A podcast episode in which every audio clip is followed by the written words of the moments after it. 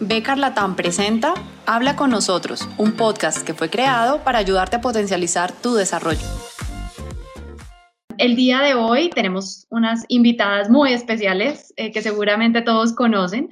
Tenemos a María Sandoval, nuestra vicepresidente comercial de Centroamérica y Caribe, y a Juana Muñoz, nuestra vicepresidente de Recursos Humanos para la región. Arrancamos, María, contigo. Eh, me gustaría que, que empezáramos y nos compartieras un poco sobre cuál ha sido de pronto, si miras hacia atrás, esa experiencia en donde ha sido más retador para ti manejar el balance de vida personal y de trabajo. Eh, ¿Cómo era ese contexto y, qué soluciones encontraste para manejar ese balance?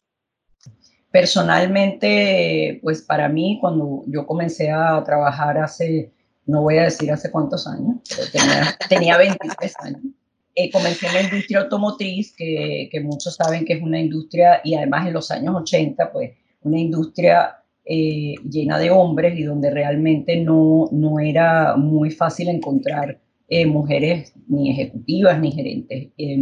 cuando yo fui promovida a gerente tenía solo 24 años y, y no tenía hijos. Y bueno, yo creo que ahí el balance no es que era menos importante, pero era un poco más fácil para mí de manejar. Cuando salí pues embarazada y tuve a mi primera hija, fue realmente que empecé a sentir los retos de tener ese balance, porque tenía que ir a mi casa, atender a mi hija y luego regresar y tenía también que viajar y tenía que cumplir con las exigencias pues de ser, de ser eh, parte del equipo gerencial. Empecé a sentir esa presión tanto de, de mi casa como del trabajo. La, digamos que la opción que yo tomé fue un poco tratar de negociar con mi, con mi supervisor y también con mi esposo en esa, en esa situación y decir, bueno, ¿qué puedo hacer aquí en el trabajo? ¿Qué concesiones podemos tener? Yo necesito esto. Él me dijo, esto se puede, no se puede. Y bueno, y con mi esposo pues parecido, tú buscas a la niña un día, yo la busco otro día y así más o menos. Funcionó, creo que relativamente bien, aunque les confieso que eventualmente no. Cuando tuve mi segunda hija, ya era, era, era mucha la presión y me cambiaron el jefe, el primer jefe con el que negocié y las condiciones funcionaron, después ya no era. Y cuando me cambiaron de división, mi, mi jefe eh, no era pues tan abierto ni estaba tan, tan, sí, no tenía esta apertura, pues, y, y realmente empezamos a tener bastantes temas y eventualmente yo cambié de trabajo. Pero aprendí, esa experiencia me dio que tenía que decir lo que yo necesitaba, lo que era importante importante para mí, lo que era prioritario, y también escuchar del otro, esto también es prioritario para mí, esto es importante, y, y, bueno, y llegar a ese, a ese punto en común. Okay, eso, eso me parece muy importante. ¿ah? Eh, como realmente buscar esos espacios y compartirlo, ¿no? Cuando, cuando sentimos que no estamos de pronto teniendo ese balance adecuado, que a veces también podemos tener situaciones en la vida como tener un hijo que nos cambian de pronto nuestras rutinas y que no son tan fáciles de balancear, pues me parece importante de verdad buscar esa, esa conversación con el esposo, con el, con el jefe también y poder llegar a negociar eh, opciones que, que, realmente ayuden a, tener ese balance, ¿no? Y en tu caso, Juana, ¿recuerdas alguna situación también especial en donde hayas tenido más retos en ese balance de vida personal y trabajo? Sí, también eh, es una situación parecida a la de, a la de María, fue cuando, eh, cuando tuve mi segundo hijo. Em, en ese momento estábamos viviendo en México, a mí me habían trasladado, la compañía para la que trabajaba me había trasladado a México eh, y estábamos pues básicamente solos, sin soporte, digamos, familiar, pues porque es un, era un país nuevo para nosotros. y además de eso, pues con el trabajo, país nuevo, yo era la que estaba expatriada, entonces eso puso muchísima presión en, en, nosotros. Además de eso, nuestro hijo mayor pues estaba chiquito en ese momento también. Em, y ahí, al igual que María, eh, yo creo que lo que eh, hizo que las cosas funcionaran fue hablar, eh, saber claramente cuáles eran las prioridades que, que, pues, que se tenían tanto a nivel personal como a nivel laboral, tener un sistema de soporte eh, que me ayudara con, pues, con toda esta nueva dinámica y tener muy claro qué era lo que era para mí importante y expresárselo a mi jefe en ese momento para ver cómo podíamos llegar a acuerdos y acomodar las dinámicas. Em, yo les contaba en el conversatorio de esta mañana que para mí una de las cosas más importantes cuando tuve mis hijos fue eh, el poderles dar eh, leche materna, darles pecho. Y cómo me podía yo organizar en la oficina eh, para poderlo lograr. Entonces, generando espacios, generando horarios, eh, teniendo un sistema de soporte, como les decía, mi marido a veces me llevaba el bebé para que yo pudiera darle de comer, en fin, pero si uno puede lograr esa, esa comunicación con el medio a nivel laboral y con la familia o con digamos que su sistema de soporte personal, uno puede lograr em, pues balancear las cosas y, cumplir con todo lo que se necesita. Por acá se dice, uno no cambia de trabajo, sino que cambia de jefe. Entonces, claro, digamos que con el ejemplo de María, en un principio, pues eso pasó. Pero ahí les pregunto, eh, ¿uno depende solamente del jefe o hay también opciones en las que uno también puede tomar acción para buscar ese, ese balance y precisamente que no se vuelva como, bueno, me cansé de mi jefe y adiós? ¿Cómo, ¿Cómo, lo ven? ¿Cómo podría uno también hacer que no llegue uno a esa situación o manejarla mejor, no? No, yo creo que sí. Cuando yo conté mi, mi, ejemplo, obviamente la única razón no fue, no fue pues, el jefe, fue una serie de factores, pero uno de los que influyó era que para él, y él fue bien honesto conmigo, por cierto, para él no era, no era sencillo manejar la situación de, de tener que ser tan empático y flexible, y me dijo, mira, para mí es muy difícil. Y, y no sé muy bien cómo podemos llegar a este punto. Y, me dijo, y para mí también es difícil no verte cómoda, porque pues mi lenguaje corporal es algo obvio y, yo estaba muy incómoda, porque yo sabía que si me iba a las cinco y media, seis, para él eso era un problema, entonces eh, si tenía que viajar y yo recortaba un día el viaje, para él era un problema, entonces claro, pero no, yo creo que no, es, no depende ni del jefe, honestamente, ni del trabajo, depende de uno. Eh, es, es, que uno esté claro y, como te digo, que tú estés claro de lo que es negociable y lo que no lo es, lo que no es. Y hasta dónde eres capaz de llegar, porque también algo que, que es importante acerca del balance es que no siempre es perfecto. Yo me he encontrado en situaciones donde le estoy dando 80% al trabajo y 20% a lo demás, pero también eso en algún momento se voltea porque tienes proyectos, tienes un cierre, tienes una tarea muy especial que terminar. Pero también a veces en tu vida personal también tienes una celebración, tienes un, acontecimiento que te dice necesitas enfocarte más en eso. Y luego la idea es recuperar otra vez ese balance. Entonces tampoco es que toda la vida, o por lo menos en mi experiencia, no es que la pasas toda la vida en un balance perfecto y, y se mueve y se descuadra y se desnivela y tú mismo te tienes que decir, hey, ya va, esto, esto no es, y vuelves a, em, a tomar ese, ese camino para poderlo nivelar. Y, por ejemplo, en tu caso, Juana, ¿tú cómo haces para, para balancear esa carga laboral, para organizarte, por ejemplo, en, en tu día a día y, y, asegurar que precisamente logres completar todas las cosas que quieres, tanto en tu parte profesional como, como personal? Mira, eh, yo soy una fiel creyente de las listas y las agendas y creo que es un poco friki eh, con esto, entonces yo todo lo tengo, digamos que organizado en, en, una agenda, lo que no está en mi Outlook no existe eh, y básicamente tengo hasta inclusive mis actividades personales en esta agenda. Y es una agenda que además de eso ahora con estos sistemas que tenemos en que tú puedes compartir los calendarios y todo, tengo la agenda con mi marido, con mi familia, la de mi hijo mayor, la de mi hijo menor y con eso logro como poderle asignar los tiempos específicos. Eh, que necesito para poder lograr las cosas. Obviamente, pues todo cambia, hay que tener flexibilidad, que a veces uno, la agenda no le funciona y uno tiene que adaptarse, pero trato en la medida de lo posible de cumplir con, con lo que ahí tengo. Eh, por ejemplo, si, si tengo que, no sé, tengo una presentación, eh, asigno tiempo dentro del Outlook de trabajo individual para esa presentación. Entonces sé que a esa hora me siento y, trabajo en ella, porque además de eso también esta es una forma de comunicarle al otro que voy a estar ocupada.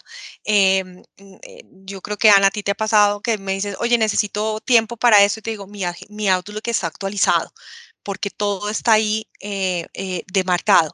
Entonces, em, poder planificar bien las tareas eh, con una agenda y con listas de cosas por hacer y poderles hacer seguimiento, eh, también hace que pueda yo tener como las cosas organizadas. Em, y en el radar, porque son tantas que a uno como que a veces se le escapan. Entonces, para mí es mucho más fácil si yo tengo mis listas de to-do y mi agenda organizada y así puedo como cumplir con, con lo que tengo que hacer. Y en tu caso, María, ¿cómo, cómo haces para, para administrar esa carga eh, laboral y, y, personal también, con cumplir también con, tus, con todas las cosas que quieres a nivel personal? Eh, mira, yo, yo tengo aquí una, una, motivación un poco envidiosa porque yo no, no, soy, no soy para nada tanto como Juana. Quisiera. Voy a pedirle que me haga un coaching privado. Eh, yo creo que soy organizada, pero no, no tanto. Pero sí, claro, ah, eh, creo que comentaba esta mañana que una de las cosas positivas que yo he aprendido de este sistema y de esta cuarentena y de trabajar así es que me he tenido que obligar a programarme. ahora tengo reuniones ya de aquí a, diciembre ya apartadas, tengo pues toda mi agenda eh, más organizada. Eh, yo sí bloqueo también espacios como por ejemplo el espacio del almuerzo, trato de bloquearlo para que quede ahí nadie pues me ponga reuniones en, esa, en ese espacio que yo tomo. Eh, trato de bloquear la agenda hasta las 6 de la tarde, por ejemplo, y ya después de eso no va a aparecer disponible, al menos que sea un tema urgente. Y mis actividades personales, pues sí, sí tengo también como un cronograma de las cosas que quiero hacer, cuándo las quiero hacer. Ahora tengo una cronograma de, un cronograma de ejercicios y estoy tratando de seguir una, una rutina. Eh, tengo también, pues, quién, quién, va a hacer el almuerzo, quién no, qué, qué, vamos a comer, cosas que antes no, no tenía ni siquiera, pues, escrita.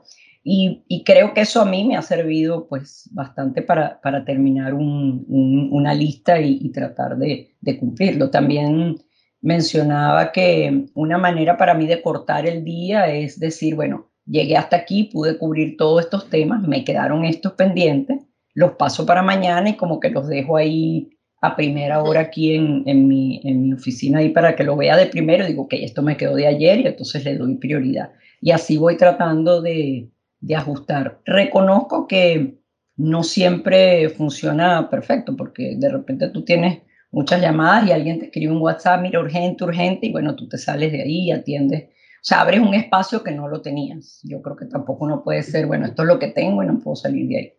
Eh, pero sí ayuda muchísimo organizarse con, con las actividades, pues con los to-do y tratar de mantenerlo lo más cercano a eso. Eh, me imagino que también con la familia toca organizarse también mucho, ¿no? ¿Cómo hacen esa parte? Porque también con las personas con las que viven, eh, muy seguramente también tienen sus actividades, toca estar como un poco sincronizados. ¿Cómo, cómo es un poco el manejo de esa parte ya, digamos, en, en, en pandemia y trabajando desde la casa también eh, con el resto de la familia? María, no sé, sí. Bueno, en mi, en mi caso, pues yo, yo también comentaba que, claro, ya ahora yo estoy eh, en otra etapa, en una etapa probablemente diferente a la mayoría de nuestra población, porque ya yo no tengo pues ningún hijo que viva conmigo, solo vivo con, con mi esposo y ahorita tengo mi mamá aquí que le agarró la pandemia con nosotros, entonces estamos los tres, entonces somos tres adultos que, que además tenemos pues actividades distintas y podemos organizar el espacio eh, digamos que bien. Eh, pero con, con, mi esposo también, o sea, él tiene, él tiene sus actividades y, cuando yo estoy trabajando, él está haciendo sus cosas también y cuando decidimos hacer algo juntos, como hacer ejercicio juntos, pues lo hacemos, pero él también tiene sus actividades que hace solo y yo también las mías y, y, ahí tratamos de, de tener que, que, no nos abrumemos los, los espacios. Pero sí nos organizamos porque, porque claro, si no, entonces pues no, encontramos esos espacios. Y es importante, es importante que tú tengas también, yo para mí es, es fundamental personal, es un espacio donde yo hago cosas que yo quiero, o sea, que puedo leer un libro, puedo ver una serie que él no quiere ver, puedo salir a caminar sola, o sea, no siempre tengo que estar haciendo actividades en grupo. Me es muy, me, me ayuda mucho a, a, a descargar la atención, poder hacer cosas por mi cuenta. Creo que ese es un punto bastante importante que también comentábamos esta mañana, ¿no? De eh, por más de que vivas con más personas en tu casa, eh, tratar de cuidar espacios individuales en donde uno también cumpla con algunas cosas que uno quiere hacer, o sea, leer, hacer ejercicio, como tú dices, verse una serie que de pronto solo a mí me gusta, pero, pero también eh, a pesar de la convivencia con otras personas, mantener un espacio también en lo posible para uno mismo, ¿no? Y en tu caso, Juana, ¿cómo ha sido ese, ese cambio ahora?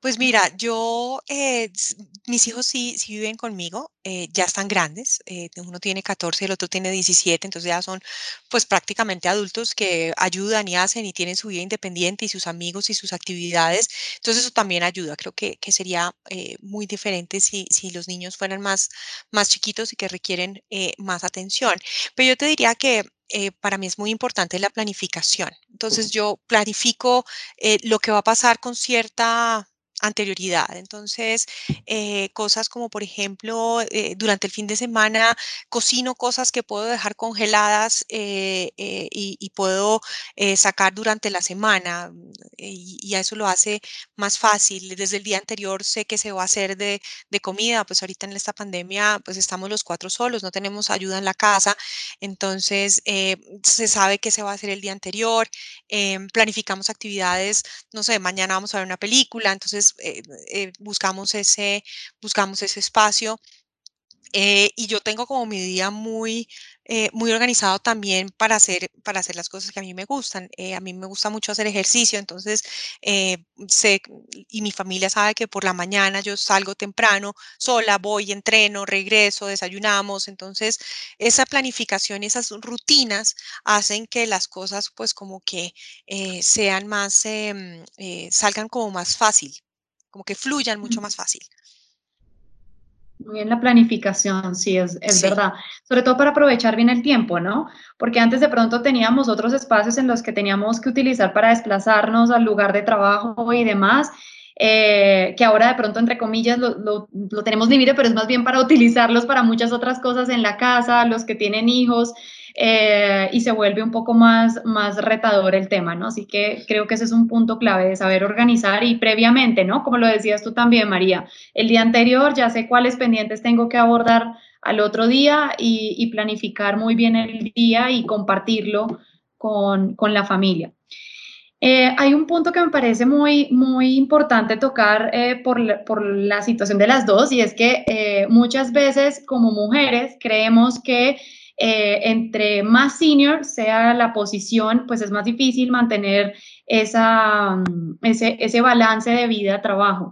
Entonces me parece importante ver que sí se puede y que, y que realmente pues hay, hay técnicas como para hacerlo.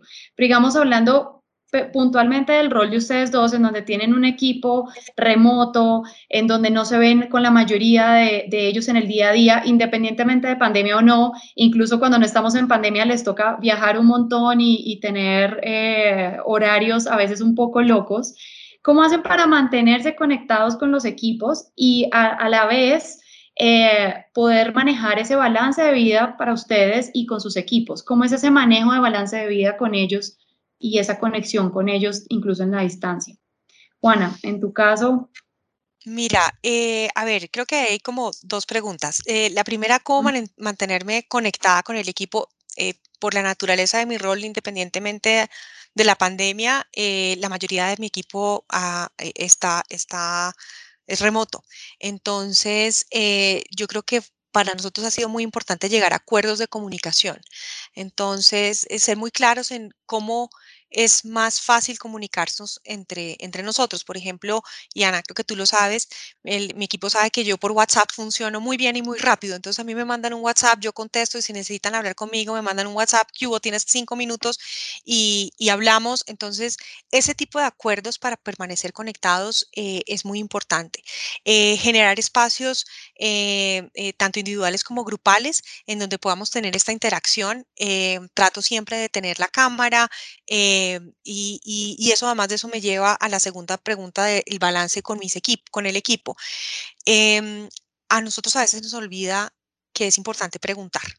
Entonces, yo pregunto mucho cómo están, me intereso mucho por saber eh, cómo es la familia o cómo es su situación personal, obviamente, pues dentro de los límites profesionales, pero em, a lo que voy es como entender un poco cuál es la realidad del otro para saber cuál es el soporte que yo puedo dar, porque yo creo que yo he logrado mantener mi, mi balance vida-trabajo eh, en grandísima medida porque eh, mm, las, mis compañeros de trabajo, mis jefes, la compañía misma, me han permitido manejar las cosas em, eh, como yo consideraba que era adecuado.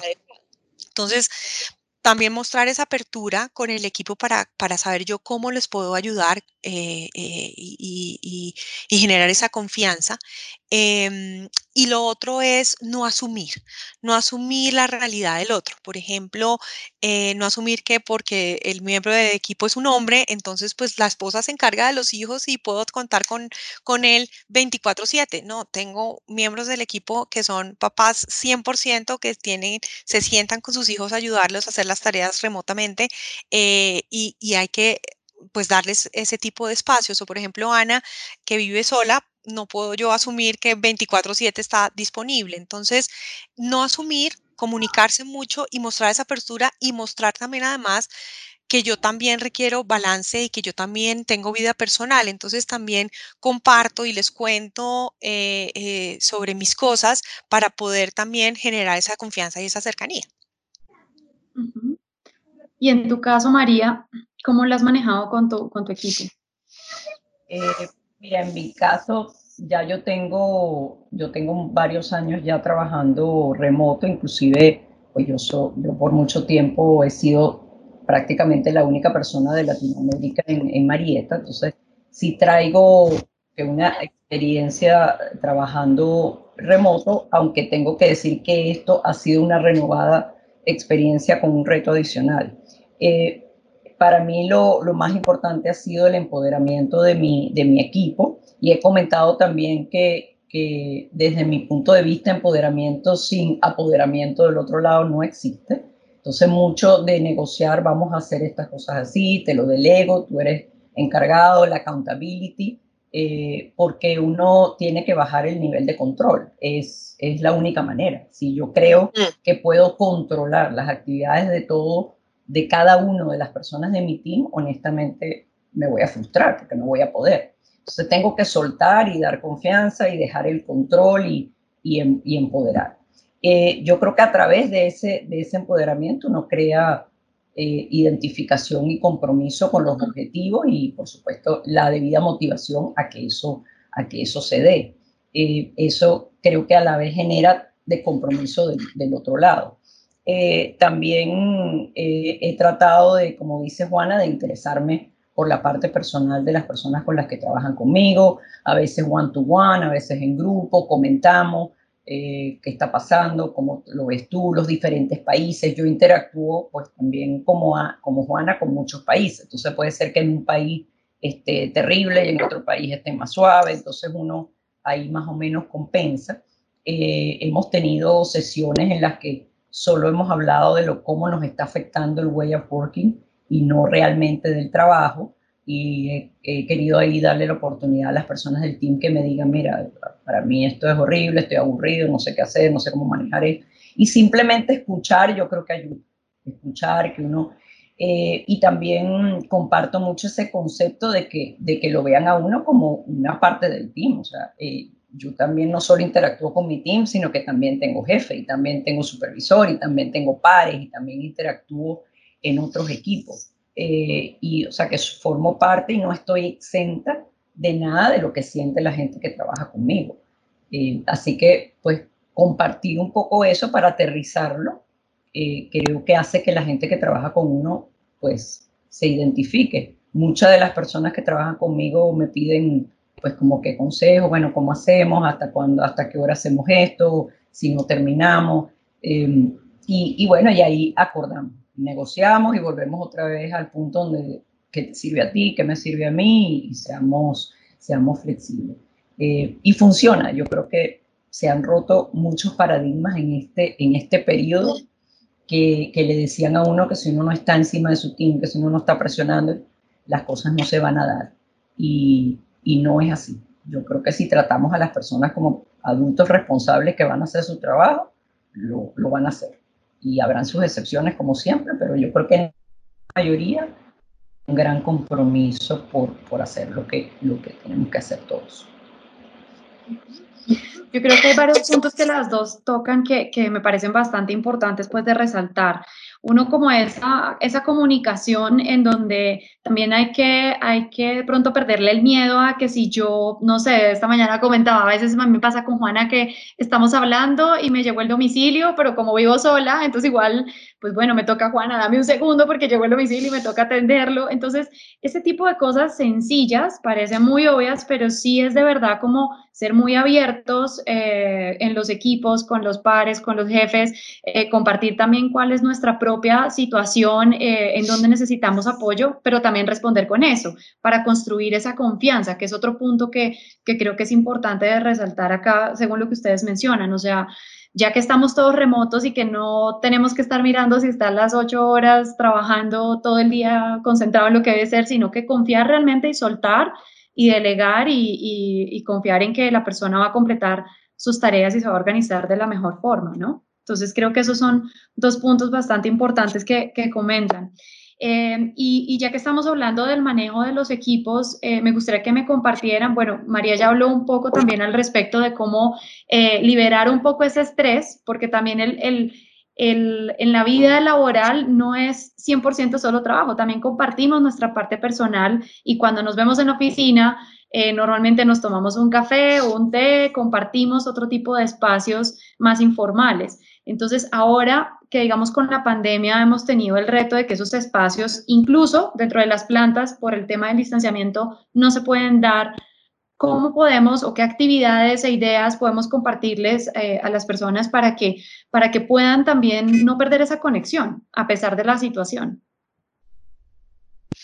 Mira, yo creo que eh, lo, lo, que tú mencionabas, cuando uno está en la oficina, pues tiene esa espontaneidad de, de, vamos y nos tomamos un café y conversamos de cualquier cosa y eso genera, eso genera vínculos. Ahora, en esta, en esta realidad en donde estamos eh, parte del equipo remoto, parte en las plantas, eh, con esquemas híbridos de home office y, y, oficina, eh, pues ahora toca programarlos, ¿ya? Eh, entonces, pues con el equipo nosotros hemos hecho sesiones en donde la única regla es que no hablamos de trabajo, eh, y jugamos Pictionary con el whiteboard de Teams, eh, hemos hecho Kahoot, hemos hecho happy hours, hemos hecho clases de cocina eh, y eso nos acerca como personas y nos acerca como equipos y baja, la, baja el estrés, baja la ansiedad, nos conocemos más y ha sido para mí, ha sido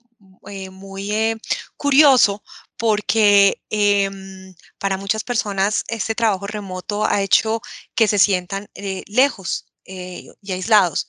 Para mí, por el contrario, yo considero que me ha acercado mucho más a mi equipo, porque le hemos puesto tanto énfasis a sentirnos parte de, de, esa compañía y, y, de un equipo que hemos hecho cosas que antes en la oficina simplemente dábamos por sentadas y no las hacíamos. Entonces, a mí me ha servido mucho para, para, para esto.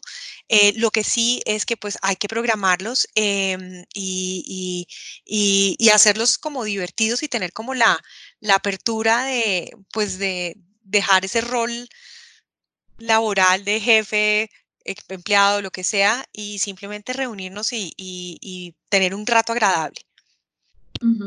De hecho, bueno, a mí me consta y la verdad ese tipo de espacios se ayudan, porque en mi caso, por ejemplo, que vivo sola, eh, también me, hace, me recuerda que soy parte también de, de, algo, de un grupo, eh, que no estoy sola, que también así como de pronto yo en esta época he intentado hacer cosas distintas, también hay personas que, amigos y compañeros de trabajo que están en lo mismo, entonces te hacen, te ayudan a, no sentirte solo, ¿no? Entonces eh, creo que esos han sido como buenas actividades. María, tú mencionabas que también te reunías con tu equipo, que también comparten un poco esa parte personal de cómo están. Eh, ¿Cómo logran también un poco más esa, esa conexión y bajar un poquito a ese, ese estrés también a pesar de estar remoto? Eh, a ver, yo, yo también comentaba esta mañana que hay, y yo he aprendido mucho acerca del, del concepto de, de inversión en la, en la, en la comunicación y en, la, y en las relaciones interpersonales, porque dentro de nuestro, de nuestro quehacer diario, muchas veces pensamos, bueno, si no estoy hablando de trabajo, si no estoy hablando de algo que se tiene que hacer, estoy mal utilizando el tiempo. Y eso, eso es, es difícil porque es que estamos muy orientados a los resultados y así, así es que debemos estar. Entonces encontramos en que, que, pasemos 10, 15 minutos hablando de otra cosa o preguntándole a la otra persona cómo estás, qué estás haciendo, qué es de tu vida. Y es más, yo le he dicho a algunos de, de los de mi team, le digo, bueno, gracias por permitirme hacer venting, porque yo también a veces estoy, no, que qué día tan horrible, que estoy fastidiada, que por qué estoy aquí, que, y, y me lo permiten y después hablamos de lo que tenemos que hablar. Entonces, he aprendido mucho en que esos espacios son necesarios, no son desperdicio son inversión. Inversión en la relación, inversión en la persona, inversión en la generación de confianza y en la apertura. Y, yo creo que no es un secreto que trabajamos mejor cuando estamos a gusto. Eh, no es que es obligado, no es que yo tengo que hacer que tú estés a gusto, pero yo creo que sí es mucho más eh, productivo que estamos todos en la misma onda y estamos todos, eh, digamos, con, con apertura. Entonces, sí he buscado esos espacios para, para saber, hemos hablado en algunos momentos, hablo con algunos de, series, de deportes, vamos, cómo va esto. Eh, y bueno, tenemos, tenemos bastantes intercambios, entonces también ahí a veces yo tomo eso, 5, 10 minutos, bueno, salgámonos de lo que vinimos y hablemos de, de otro tema. Y, y, eso creo que ayuda. Y, y he recibido bastante retroalimentación y feedback positivo. Y lo otro es que también yo decía esta mañana que para mí el, el, humor es una, es una manera de, de, romper la tensión y también de crear nexos y vínculos y lo utilizo mucho. Lo utilizo para romper el hielo, porque hay situaciones difíciles y para, pues, para que uno también pues, se burle de lo que estamos pasando, de lo que pasa el otro, de que, de que estoy aquí con el mismo, de que estoy encerrada, de que qué, hago con estos niñitos, y entonces uno como que, uy, también eh, libera un poco de estrés y eso no es malo, eso es simplemente una táctica y una técnica también de, de, de verlo, de verlo de manera diferente y humanizarlo, que es una situación que nos toca a todos.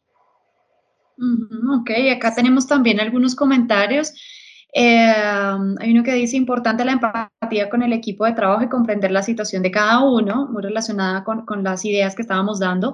Y otro comentario que dice, una alternativa es juntarse fuera del horario laboral, eh, cambiar un, entre comillas, aperitivo por un aperitivo, así como un e-learning eh, o un after office, ¿no? O sea, virtual por lo menos. así que bueno, hay que, hay que tomarlo, ¿no? Claro que sí no es bien, bien. ¿y cómo hacen ustedes? Dime. No, no, que bien importante. Ah, ya, ok. ¿Cómo hacen ustedes para desconectarse realmente del, trabajo ahora que estamos todo el día en la casa? Eh, a veces es más difícil separar esa hora y fácilmente a veces uno hasta puede pasar de largo eh, seis, siete y como que ni te diste cuenta de que ya podrías haber terminado de trabajar y no guardas ese balance, ¿no? Entonces, o incluso después te conectas otra vez por el celular todo el tiempo o el fin de semana. ¿Cómo hacer realmente para que incluso estando desde la casa podamos desconectarnos y, manejar esos horarios eh, solamente laborales de lo personal? María, ¿tú cómo lo manejas? Eh, mira, yo digamos que he sentido he sentido la evolución de, de, verdad de cómo eso ha cambiado, porque hace, hace, no sé, 20 años uno podía fácilmente desconectarse, porque tú te ibas de la oficina y efectivamente pues ya no había manera de ubicarte, al menos que te llamaran al teléfono de tu casa, pero tú hacías un corte y ese corte era bien evidente. A medida que pasaron los años se crearon herramientas para eliminar ese, ese corte y, y, mucha presión, porque eh, te recibes un WhatsApp, entonces, ¿qué hago? No lo contesto, si lo contesto, lo leo, no lo leo, respondo el email.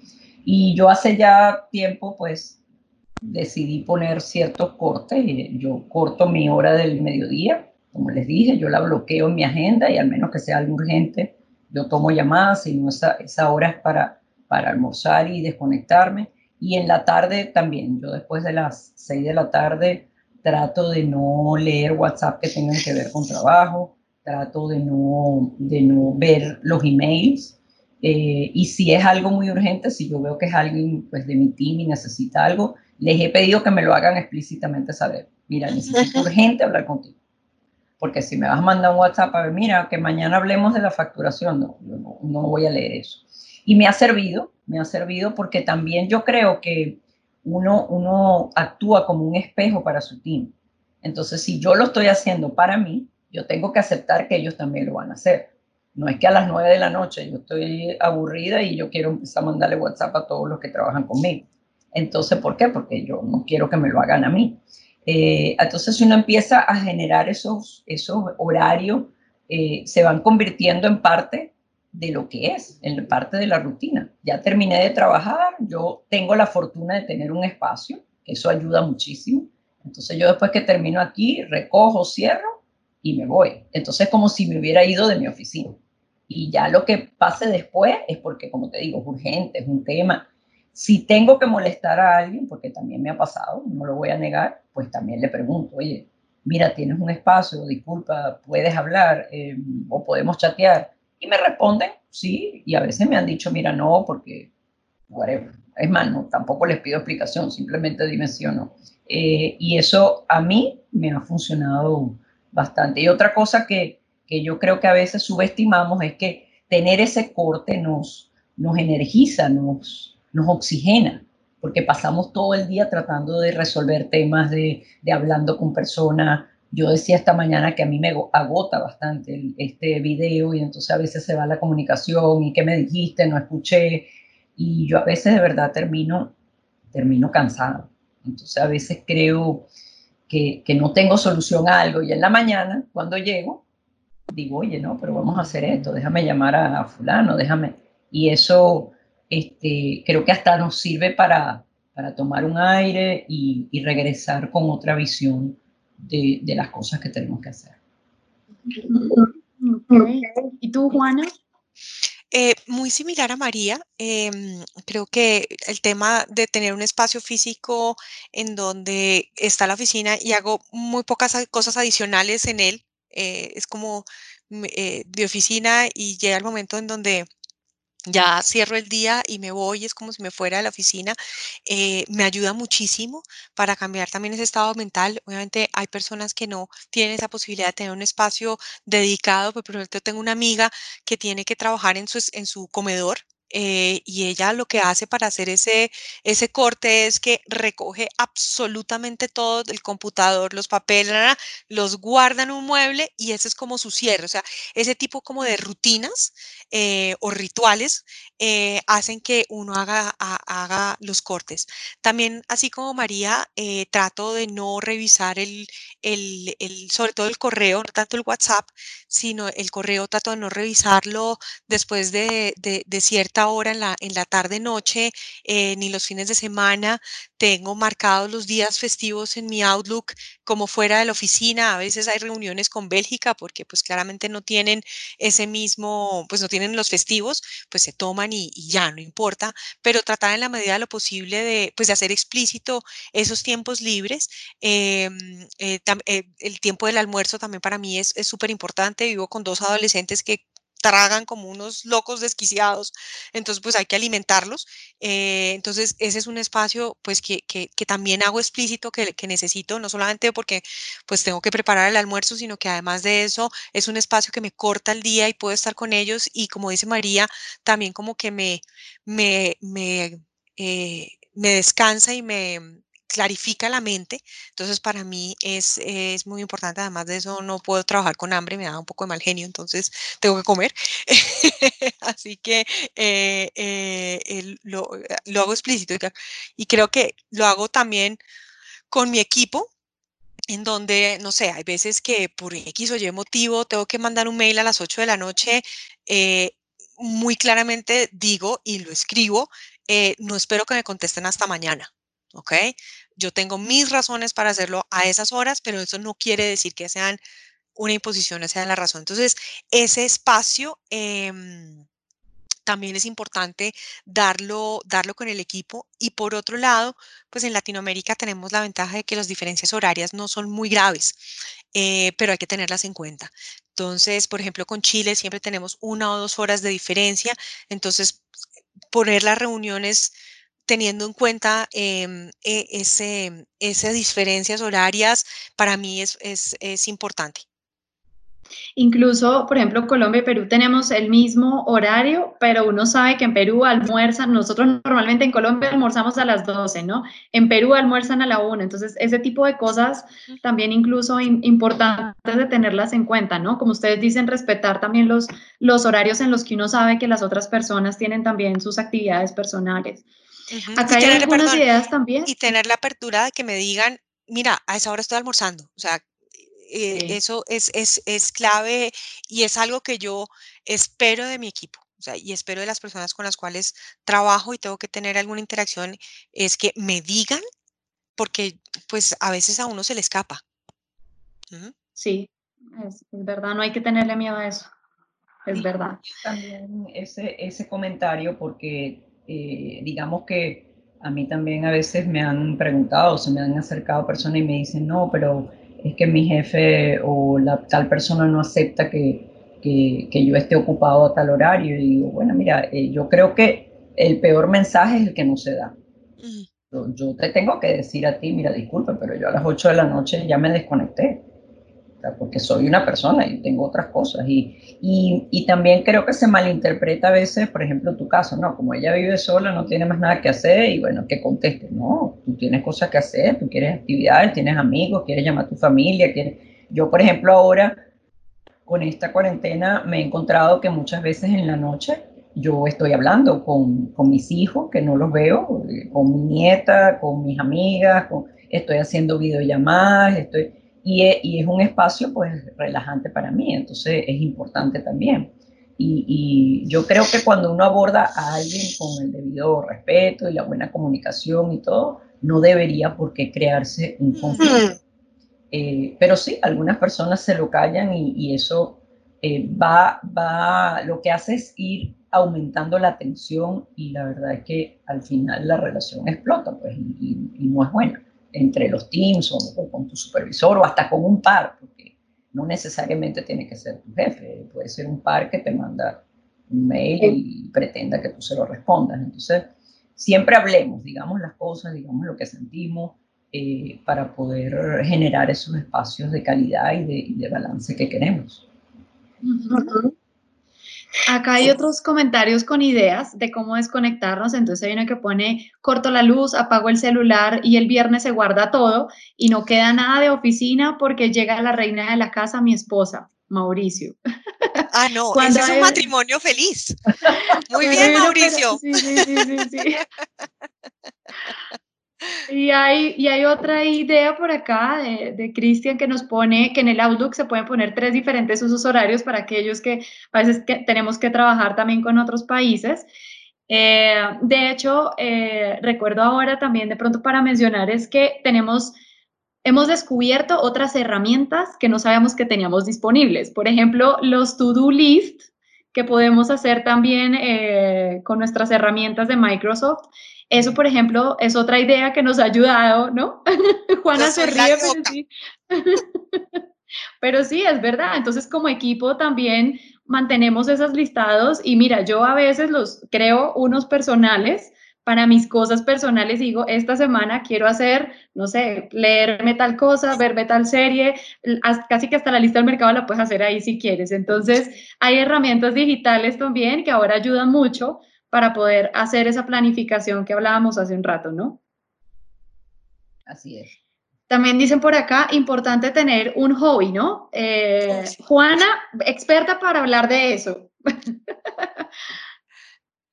para ti ha sido importante ese, punto y lo mismo para María. Para ustedes es importante tener un hobby porque obviamente pues tienen su familia, tienen con quién compartir, no, no están solas, pero es importante Definitivamente, definitivamente. Y, antes de la pandemia y, siempre eh, hay que tener algo que sea importante para uno, que lo motive y le dé uno una válvula de escape eh, y, le dé como una ilusión de hacer algo, algo diferente y algo por uno. Eh, yo sí trato siempre de tener algo, algo que hacer para mí que me interese em, y que me, que me apasione realmente. ¿Y tú, María?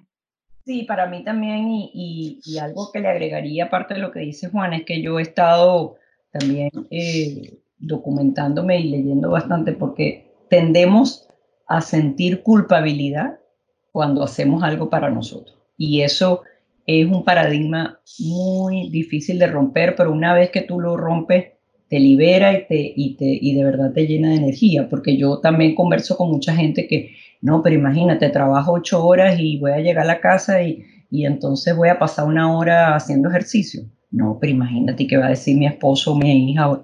No, pero es que eso no es que le estás quitando tiempo a tu familia, te estás, te estás también desahogando tú, sanitizando. Si no quieres agarrar un sartén y pegárselo por encima de tu esposo, eso es otra actividad que, sería, sería más riesgosa. Entonces, yo sí creo que tenemos que aprender a entender que no es que le estoy quitando tiempo al otro para dármelo a mí. No, estoy tratando de encontrar ese balance y estoy precisamente alimentándome yo para ser mejor para los demás. Y eso, eso es algo que, que bueno, con los, con los años uno va aprendiendo, pero si tú estás bien, tú generas bienestar en los demás. Es muy difícil generar bienestar en un team, en tu familia, en tus hijos, en tus amigos, si tú no estás bien, si tú tienes un tema.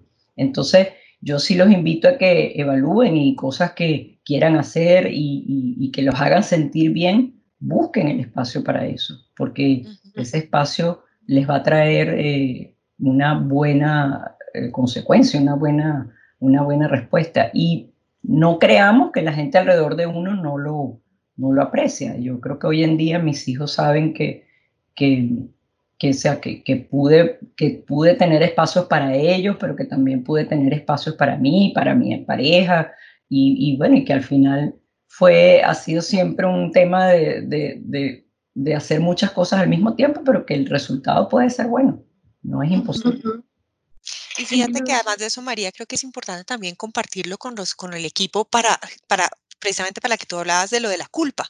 Eh, si, si, ven que uno tiene hobbies y que uno se dedica tiempo, eh, entre comillas, uno da ese espacio para que las otras personas también los tengan. Entonces, eso también es otro tema de conversación que tenemos con, con Ana María del equipo de, qué estamos haciendo eh, en nuestros momentos personales para generar esos espacios o que las personas generen esos espacios que son realmente supremamente importantes. Bueno, aquí llegaron varios comentarios. Eh, dice que, bueno, que si quiera tener un hobby distrae la mente y te hace vibrar diferente. Mauricio dice 40 años de matrimonio y no lo voy a perder por el teletrabajo. Quiero mucho a Inchalán, pero nunca más que a mi Glorita. Me encanta. a mí también, fantástico.